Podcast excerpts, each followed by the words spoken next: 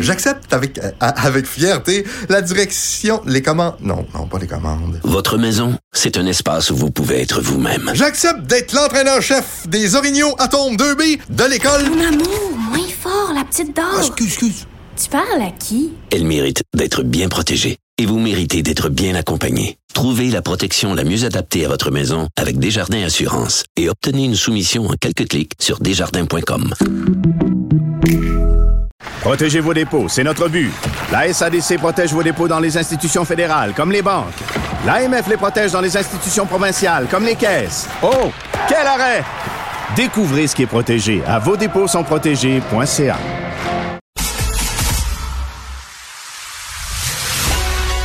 Il manie l'idée, la réflexion, la persuasion, le silence. Mario Dumont. Informé, cultivé, rigoureux. Il n'est jamais à court d'arguments. Mario Dumont. Pour savoir et comprendre. Bonjour tout le monde, bienvenue à Cube Radio, bonne fin d'après-midi. Alors, euh, en direct présentement à l'Assemblée nationale à cette heure-ci, depuis environ 15 heures, euh, c'est le discours euh, inaugural, discours d'ouverture du premier ministre, M. Legault. En fait, ça a été précédé par, il y a toujours cette courte allocution un peu plus symbolique du lieutenant-gouverneur, parce que ça fait partie de la tradition. Et ensuite, c'est le premier ministre qui prend la parole. discours qui est généralement assez long, qui peut durer jusqu'à une heure, même des fois dépasser ça, à l'intérieur duquel le premier ministre présente ce qu'il entend faire pour son mandat, quel mandat il a donné à ses ministres, quelle, euh, quelle demande il a fait à ses ministres, qu'est-ce qu'il veut voir comme résultat. Alors, euh, parler très tôt dans son discours de, de, de, de changement climatique, le veut que le Québec, même si le Québec est déjà un leader selon lui, euh, émet 50 moins de GES que les autres provinces, euh, États américains, c'est ce qu'il a mentionné, mais veut qu'on les réduise encore et veut combiner donc l'atteinte de nos cibles de gaz à effet de serre avec la croissance économique, parce qu'il veut toujours faire le rattrapage de richesse avec l'Ontario. Euh, promis, bon, sur d'autres sujets, euh, une place en garderie pour chaque enfant, parler d'éducation euh, aussi. Et mais justement, il est en train de parler d'éducation pour vous faire vivre ça, sentir ça en direct. On va aller écouter donc au Salon Bleu le premier ministre François Legault. Pour nos enfants. L'autre grand chantier, toujours en éducation, c'est de rénover nos écoles. On a commencé, on a doublé le budget dans le dernier mandat, mais il reste encore énormément de travail à faire. Il faut rénover nos, écoles. Il faut construire avec notre nouveau modèle de belles écoles. Il faut revoir aussi nos cours d'école. Je sais qu'on a commencé à le faire. Et l'autre chose qu'on doit faire, je suis toujours en éducation, c'est la formation professionnelle. Je pense entre autres à la construction. On s'est donné comme objectif d'augmenter de 30 000 le nombre de diplômés en formation professionnelle qui était prévu pour être diplômé durant le prochain mandat. Donc, Monsieur le ministre de l'Éducation, vous avez un grand chantier aussi de ce côté-là. Pour ce qui est de l'enseignement supérieur, là aussi, on a des emplois stratégiques à combler. Commençons par les emplois dans le secteur public. J'ai parlé des enseignants.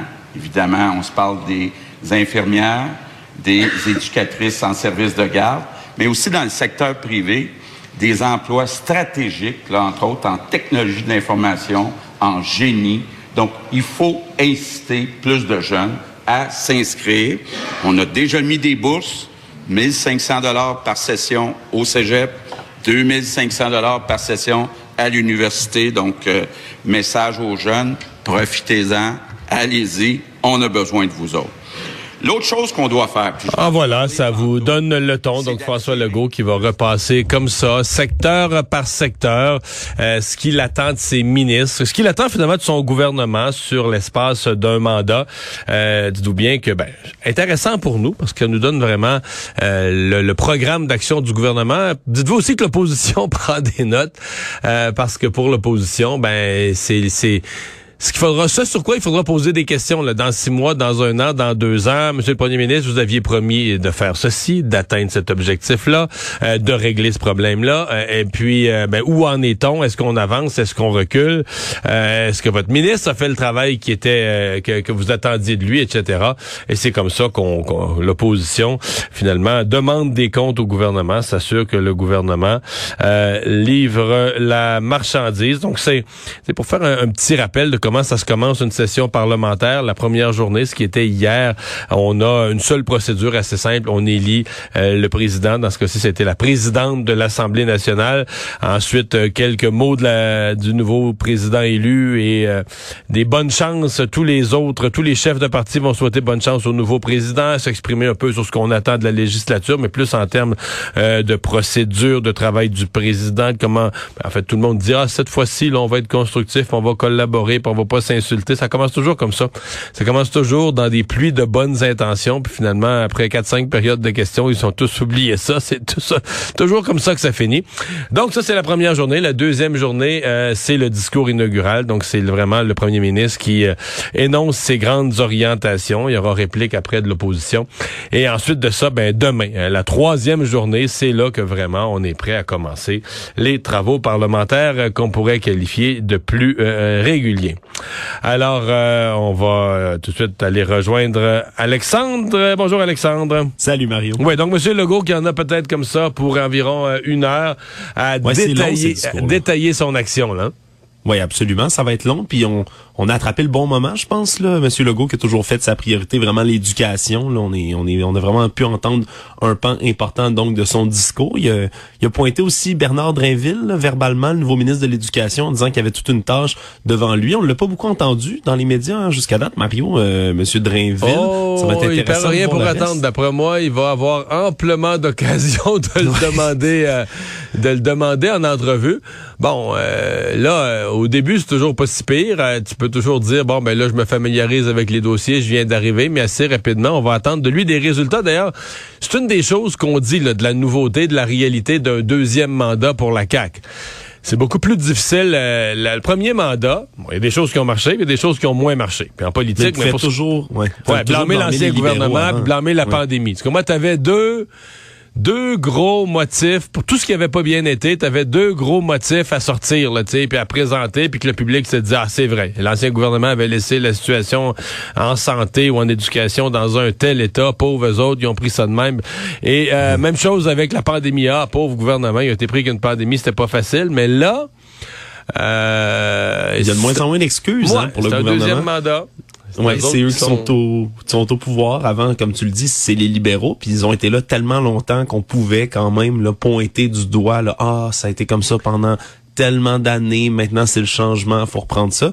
Mais là, euh, après après quatre ans, surtout il y a des grosses transformations. Puis on les coups des franches aussi avec tous les élus qu'ils ont pourront plus beaucoup se trouver d'excuses de ce côté-là. Je pense qu'en en parlant de Bernard Drinville, lui c'est un des ministres comme il est nouveau en plus, ben un nouveau un nouveau réélu comme ça dans un gouvernement va falloir voir ce qu'il va faire en éducation. C'est pas un ministère qu'il a occupé là, dans le passé, si je ne m'abuse non plus. Alors les attentes risquent d'être élevées, surtout que le milieu euh, le milieu syndical en enseignement, c'est pas un des milieux qui se fait le plus discret, règle générale, quand vient le temps des revendications.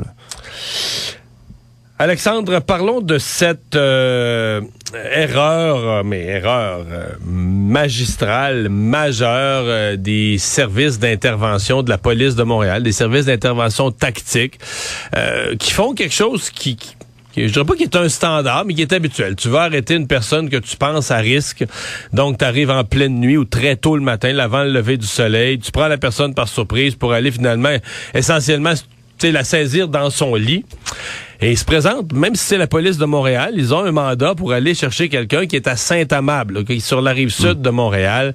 Et euh, voilà-t-il pas que par une lettre entre un numéro de porte, le, le numéro de porte tiré A, euh, il se trompe de porte et euh, débarque chez un couple qui a aucun rapport avec l'histoire. Ouais, l'adresse était le 1472A et non pas le 1472. C'est dans une résidence comme ça de la rue principale à Saint-Amable dans, la nuit du 16 au 17 novembre. Ce qu'il faut comprendre, c'est que c'est pas même pas un appartement, c'est vraiment un logement dans une maison là, qui est située au sous-sol, mais que son entrée indépendante et autre. Et là, le Et c'était le locataire du logement qu'on recherchait pour différentes euh, actions, armes à feu à Montréal, etc. Et c'est lui qu'on cherchait. C'est lui qu'on cherchait. Le problème, c'est que euh, lorsqu'on vise quelqu'un comme ça qui pourrait être potentiellement armé, c'est pas seulement les policiers euh, du SPVM, Mario, qui se rendent là, c'est le groupe tactique d'intervention, ni plus ni moins, là, ce qu'on appelle le GTI, là, le, l'espèce de SWAT Le SWAT, québécoise ouais. qu'on a là, vraiment, là, comme dans les films.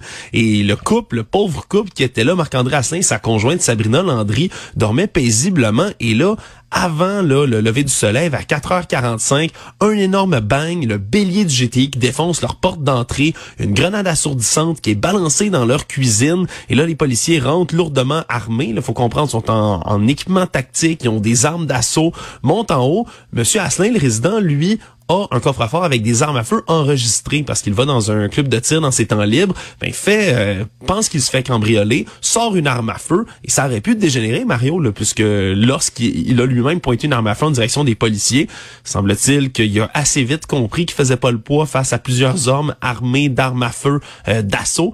Et donc là fini par se faire passer les menottes et pendant une vingtaine de minutes ça a été la confusion jusqu'à ce que finalement il y ait quelqu'un qui, qui vienne le mettre en état d'arrestation réellement mais c'était pas le bon nom qu'on utilisait pour Et, et c'est ouais, là qu'ils ont commencé à se rendre compte qu'il y avait un problème. Ils ont dit, monsieur un tel, vous êtes en état d'arrestation. Puis il dit, ouais, mais c'est parce que c'est pas moi. Moi, je suis Marc, je, je, je suis pas ce nom-là, je suis Marc-André Asselin. Euh, Moi, je suis pas Martin Brouillard, qui était le nom de- du fugitif qui était recherché à ce moment-là. Et donc, euh, ça a quand même pris un bon 20 minutes durant lesquelles on comprend même la conjointe, elle était nue, apeurée dans un coin de la pièce. C'est c'est vraiment là, toute une toute une histoire. Là. Puis on peut comprendre quand même les, les inquiétudes là, de ce couple-là. Non seulement qu'ils sont traumatisés, mais aussi là, tu sais, il y a des dégâts matériels. Leur porte est complètement défoncée, ni plus ni moins. Ils ont donc porté plainte en déontologie, mais surtout certains membres manque d'organisation qu'ils dénoncent. On peut écouter euh, Monsieur Marc-André Astin, justement, qui raconte là, ce qui l'inquiète dans cette aventure. Il se fait livrer une pizza, euh, c'est plate, mais elle débarque à son adresse. Il n'y a pas de confusion. Les colis d'Amazon de sa blonde, ils droppent euh, à, son adresse. Fait que, tu sais, de savoir que le bar à pizza à Saint-Amand est mieux organisé que la SPVM, ça, c'est épeurant un peu. tu sais. Ouais. Là, là, il dit de pas, pas avoir pris de décision. Est-ce qu'il va poursuivre? Parce que pour l'instant, le SPVM refuse de rembourser. Écoute, ils ont démoli sa porte. Ils refusent de rembourser parce qu'ils disent, ouais, là, finalement, on a regardé ça, puis ton adresse, c'est pas si clair que ça. Puis, et moi, je capote. Je pense, écoute, je ne comprends pas que la direction du SPVM, moi, je me serais attendu à ce qu'il ait un appel de la haute direction du SPVM euh, d'excuses, peut-être même une visite à la maison, de l'offre de services psychologiques et autres en disant, écoutez, on est vraiment désolé de la méprise, on a fait une erreur. Euh, troisièmement, évidemment, la réparation, là, la remise à niveau euh, Ben oui. de, de- de toute la maison, de toute l'entrée, de la porte, etc., euh, nettoyage des lieux aux frais du SPVM. Et là, ils font rien de ça, mais je lui, il dit ne pas avoir pris la décision. Bon, on semble pas connaître tant que ça d'avocat. Mais euh, écoute, je, je, je sais pas. Là, il me semble qu'il y a là... euh, il y a Ouais, là parce une- qu'ils ont porté plainte en déontologie, c'est vraiment par rapport là, à la poursuite, euh, à voir ce qu'ils envisagent. Parce que là, il y a des dégâts matériels, mais on parlait aussi des dégâts psychologiques. Là, Madame Landry, là, sa conjointe, a de la difficulté à dormir. Elle dit qu'elle sursaute au moins de bruit, elle se sent plus en sécurité chez elle. Certains, moi- moi-même, là, me faire réveiller pendant la nuit, là, ça Hey, par le toujours SWAT, quelque chose là, qui- une grenade assourdissante, la porte défoncée, du monde qui arrive avec des armes d'assaut dans ta chambre à coucher, t'es tout nu, sérieusement. C'est- pas ça, c'est que 8 secondes avant, tu dormais, là. Puis, puis je suppose que quand t'es un, un, un- un criminel, tu vis du crime, tu gagnes ta vie, tu as de l'argent, mais ton argent vient de la vente de drogue, tu dois quand même vivre avec, quelque part dans ta conscience, l'idée que, bah, à un moment donné, là, tu sais, ça pourrait bien arriver. peut-être me faire Ben, pincer, ça ça. peut-être la police pourrait arriver à la porte, c'est pas impossible. Puis la- le jour que ça arrive, tu fais l'innocent devant la police, peut-être tu joues à l'idiot, mais en dedans de toi, là, tu sais exactement ce qui se passe. là. Tu comprends précisément ce qui est en train de se, de se passer. Mais quand t'as rien fait, c'est sûr que ton premier réflexe, c'est de penser que c'est un cambriolage, que c'est une invasion de domicile, que c'est des gens qui viennent te voler, t'agresser, t'attaquer, je sais pas quoi. Tu peux pas imaginer, tu peux pas te voir euh, comme étant une, une cible de la police. T'as aucune Ben oui. raison de te voir comme étant une cible de la police. Surtout que le propriétaire de l'endroit, je rappelle, a sorti une arme à feu lui-même. Il aurait pu se faire abattre. Littéralement. là. C'est c'est des gens qui sont entraînés pour tirer et abattre quelqu'un qui serait dangereux et armé. C'est pour ça qu'ils étaient là sur place à l'origine. On n'envoyait pas le GTI pour le plaisir. C'est vraiment parce qu'il y avait quelqu'un qui était potentiellement armé sur les lieux. Alors là, en plus, on est on est encore chanceux de voir qu'il n'y ait pas eu là de blessés ou de, de morts dans cette histoire-là. C'est sûr, c'est sûr que c'est complètement ahurissant. Là, tu sais, Mario, il y a quelques dans les dernières années, on a vu quelques cas de ce qu'on appelle ça du swatting. Hein, des gens en ligne qui, pour se venger de quelqu'un, vont appeler la police en disant qu'il y a un crime armé qui est en train de se produire quelque part et bang, la personne reçoit la visite comme ça du groupe d'intervention tactique chez elle. C'est, habituellement c'est quelque chose qui est provoqué par des gens qui ont une intention malfaisante là quand quand, quand c'est non fondé mais là que la police elle-même vienne et se trompe et pas pris le temps de vérifier qu'il y avait un logement c'est spécial La réponse de la police tient toujours la route dans le sens qu'ils disent l'erreur est humaine et même l'erreur épouvantable sur une adresse. Oui, c'est vrai, l'erreur est humaine, mais ce qui est pas explicable, là, mettons que tu as fait l'erreur, le peu d'effort pour, euh, disons, l'attitude au moment où tu te rends compte de ton erreur, puis le peu, le peu d'effort pour la réparer, ça c'est une vraie honte.